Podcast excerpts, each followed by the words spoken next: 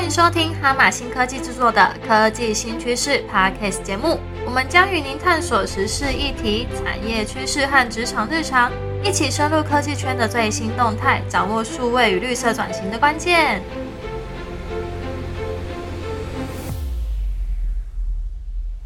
收听由哈马新科技所制作的 Podcast 节目《科技新趋势》，我是主持人 Monica。那这一集我们来探讨一个全球最热的一个话题，就是二零五零近零排放。那大家想到这个一二零五零近零排放，就会想到说，哎，这是跟 ESG 有关啊，然后要做减碳啊。那在减碳之前呢，其实我们第一件事情要做的就是温室气体盘查。那大家就是平常可能会常听到，可能是碳盘查。那你要知道你的排放量之后，才知道要怎么减碳嘛。那为什么近几年开始大家在着急这件事情，而且台湾的企业开始很紧张？那是因为我们现在可能我们有一些供应链，它的供应的客户呢是在欧美国家、欧美市场。那像欧洲的话，就是在今年度呢十月份就是上路这个 C ban，就是要开始磕这个碳边境税，所以呢他们就很担心他们自己的营业的成本会变高。那在台湾的话，其实明年啊，二零二四年就也开始要征收哦，就是碳费，然后针对一些碳排的大户，所以对于营企业来讲，就是他们营运成本会上升嘛，所以他们对于碳排放量的关注度要怎么去管理就会越来越高。那在很多的组织跟企业开始在做碳盘查这件事情，他们都哦，因为这几年才开始做嘛，那可能原本公司没有在做这件事情。那我们就会想说，来跟大家分享一下，就是可能很多公司自己有组成了一个新的啊部门或者一个小组工作小组去做这件事情。那他们就把工员工送去上这个 ISO 一四零六四之一这种温室气体盘查的一个主导查证员的训练课程，或是 ESG ESG 相关的训练课程。也找了就是顾问，那这样是不是能够有效帮助企业来做这个碳盘查呢？那我们也想要分享一下，其实我们自己也有去上了这个课。那接下来就是呃，我们会聊一下啊，我们这个上课的这个就是获得的一些知识，然后以及就是在第一线这些工作人员，如果说我们在做这些碳盘查，或是需要一些比较有效的工具来帮助自己来做这件事情。那我们这一集呢，就是邀请到我们的创新研发中心产品计划的。黄轩明来跟我们一起聊这一集的主题。嗯，好，谢谢莫妮卡。那我是我自我介绍一下，那我是刚刚说研发中心的产品企划的轩明哦。那很荣幸的，就是之前呢有因缘机会，然后受到公司的呃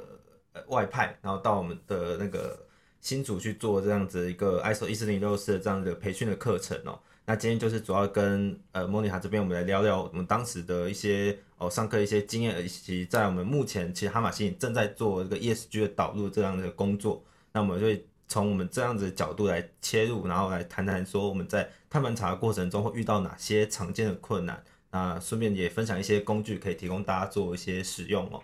嗯，对，没错。那我们刚刚也有聊到说，就是很多是碳排大户嘛。那碳排大户他们可能就会最紧张，想要去做这个碳盘查。那也就是我们也可以聊一下说，哎，目前以台湾来看的话，你觉得谁是最需要先做这个碳盘查的产业？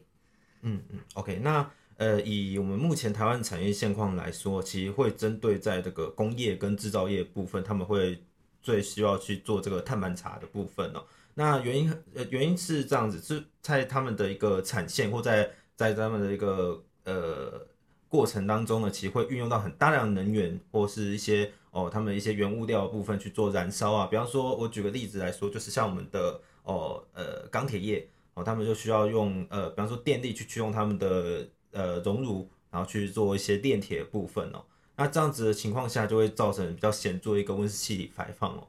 那其实，在呃，刚刚我们提到的是工业跟制造是目前会比较需要做碳盘查，但在一个未来展望当中，其实，在整个全球的一个永续跟经营量潮的底下，其实我们所有的产业都会需要，都可能需要去做这样子的一个碳盘查部分哦。那也就是说，我们全球的气候变迁的影响下，其实我们的呃国际上其实都各自制定了一些相关的一些呃永续啊跟减碳的策略哦。那在我们的台湾的整体产业，其实是靠国际贸易跟产业链这样子一个呃很大的一个关联性的话，那其其他的一些相关的产业，像我们哈马星在内，也有可能会因为这样子呃一个趋势，所以去就需要去做这种 ESG 或者说这个碳盘查部分的一个策略跟执行哦。嗯，没错，就是刚刚有提到说产业的部分。呃，虽然说是刚刚有提大概提一下，就是金属业啊，或者是制造业，其实只要是有跟加热有关的产业，或者是说像半导体呀，用电量比较多的，其实都会是呃碳盘的大户，所以他们都会很积极的在做这个 ESG 的导入。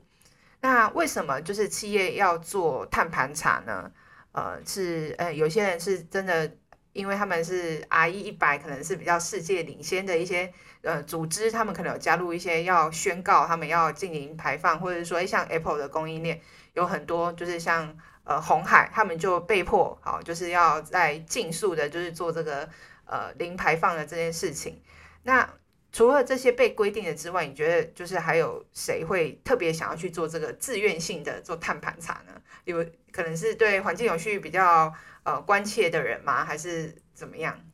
哦，那这边的话，其实我我之前有整理过一些，就是目前来说会什么样的，有哪些原因会导致我们这些企业会去做碳盘查嘛？那我这边就整理一下，跟大家分享一下。那首先第一个的话，就是由政府法规去。制定跟要求的一些重点的企业，那像是环保署前些年有公告指定纳管的一些呃特殊的产业，像发电啊、水泥、钢铁、炼油，像还有我们刚刚莫妮卡其实有提到半导体哦，还有我们一些化石燃料哦，在我们的整个场域里面，化石燃料燃烧有呃每年的温室气体排放量有达二点五万吨的这些业者呢，就需要去做一个指定的一个温室气体盘查哦。那另外呢，在呃我们的金管会这边，其实有要求说，我们的资本有到一定的呃，比方说像资本今年开始哦，就针对我们资本一百亿以上的一些上市贵公司跟我们的呃钢铁跟水泥业哦，他们也需要去做这样子一个盘查的作业哦。那而且呢，这未来是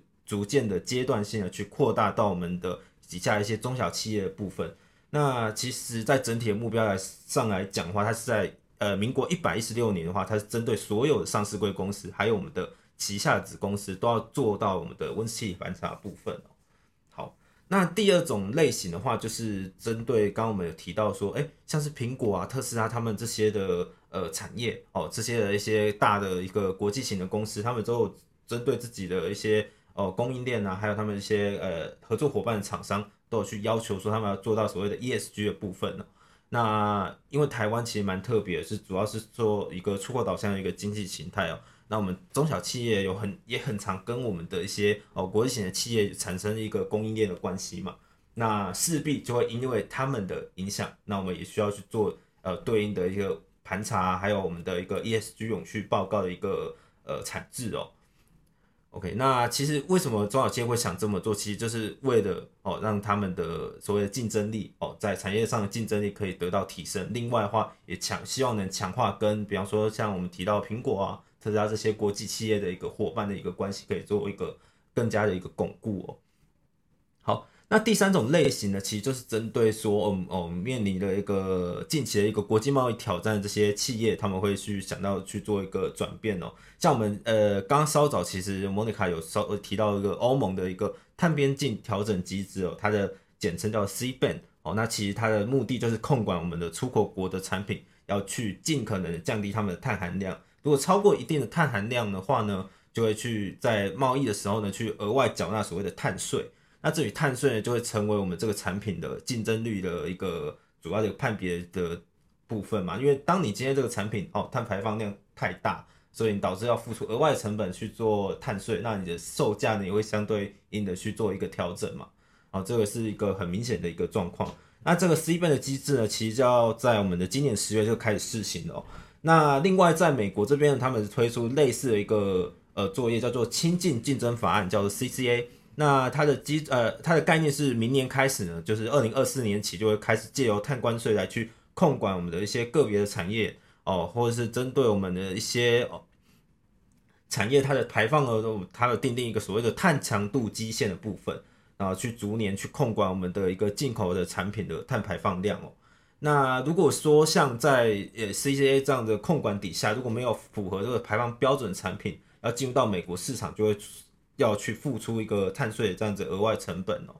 那对于台湾的中小企业来说，这样子碳税跟一个哦这些额外成本哦，就是对他们来说是其实相当的一个不敷成本啊。那到时候如果要提升竞争力的话，其势必就要从我们的碳排放的部分去做一个减量，去做一个控管，那这样才能去呃更好的去打入我们的欧美市场，跟我们欧美的一些呃国际去做一个贸易合作。那这样子的情况下，其实做碳盘查就是一个很关键、很重要一个前置的步骤。好，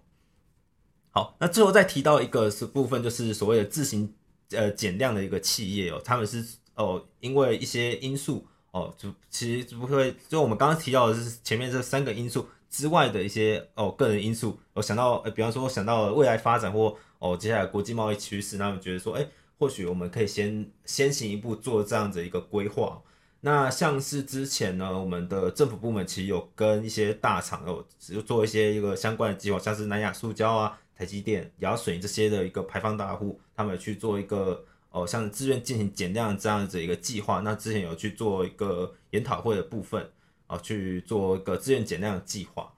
好，那就是以上就是我们整理的一个呃四个的一个不原因，会让我们的企业会想去做所谓碳盘查部分。嗯，对，其实虽然说刚刚有分析了大概，或是分类了大概四种类型，可能会去做呃减碳的企业，其实其实现在呃减碳也不只是大企业的事情，其实中小企业也可以自己来做这件事情，因为毕竟这是未来的趋势。现在可能是法令要规定碳排大户，可是其实以二零五零真的要净零排放，一定还是要每一个人都要去参与。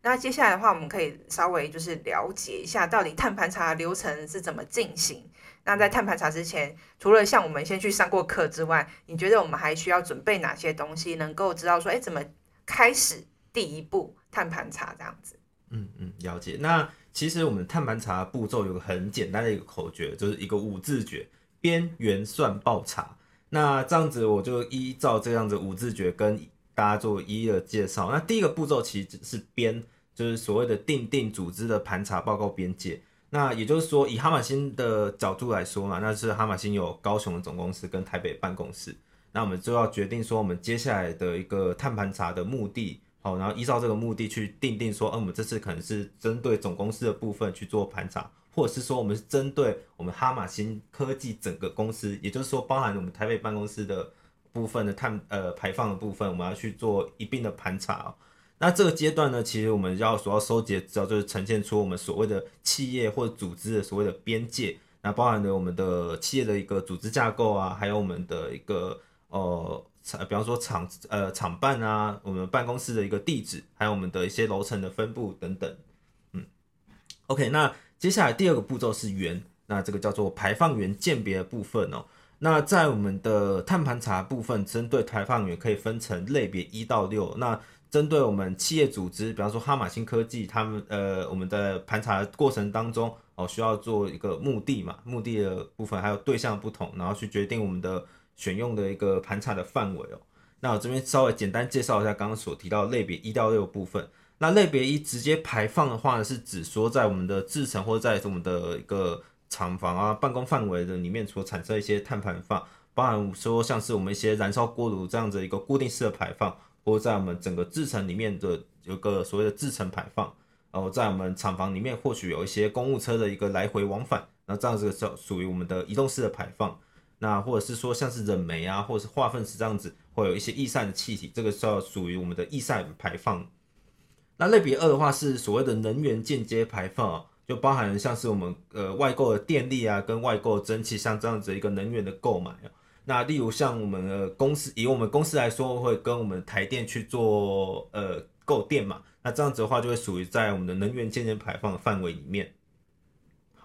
那类别三的话是运输间接排放，那包含了我们的产品的上下游的一个运输，以及我们的呃像出差啊、出勤的这种商务旅行，跟我们每员工的每日通勤的部分，以及像是客户的拜访，这些都会归在我们的运输的间接排放这个类别里面了。那类别四的话是组织的使用产品的间接排放，比方说由供应商这边的产品，或是他们提所提供的服务所造成的一些排放，比方说像是一些租赁的一些设备哦，它在你其中就有造成一些温室气体排放的部分，也会在纳纳入在我们的一个类别四的部分哦。类别五的话是针对我们组织所生产产品哦，造成一些间接的排放，比方说在我们产品的生命周期里面，像是我们销售啊，以及我们产品所产生的一些废弃物。哦，最后要去做一些清运等等，就会归在我们类别五里面。那最后的类别六的话是其他，就是前面我们所提到的这五个类别都没办法去做定义的。那通常来说，就会由我们的一个盘查的组织去做自行定义归在里面哦。好的，谢谢宣明分享了边缘算报茶的边跟缘。那下一集呢，我们会继续分享关于算要怎么开始做这个碳盘查。那我们这一集就先到这边，我们持续关注我们的下一集哦。那喜欢我们的节目的话，请订阅我们的科技新趋势的 Podcast 节目，留下五颗星的评分，也欢迎到哈马星科技的脸书留言发问，分享你的看法。我们下次见喽，拜拜。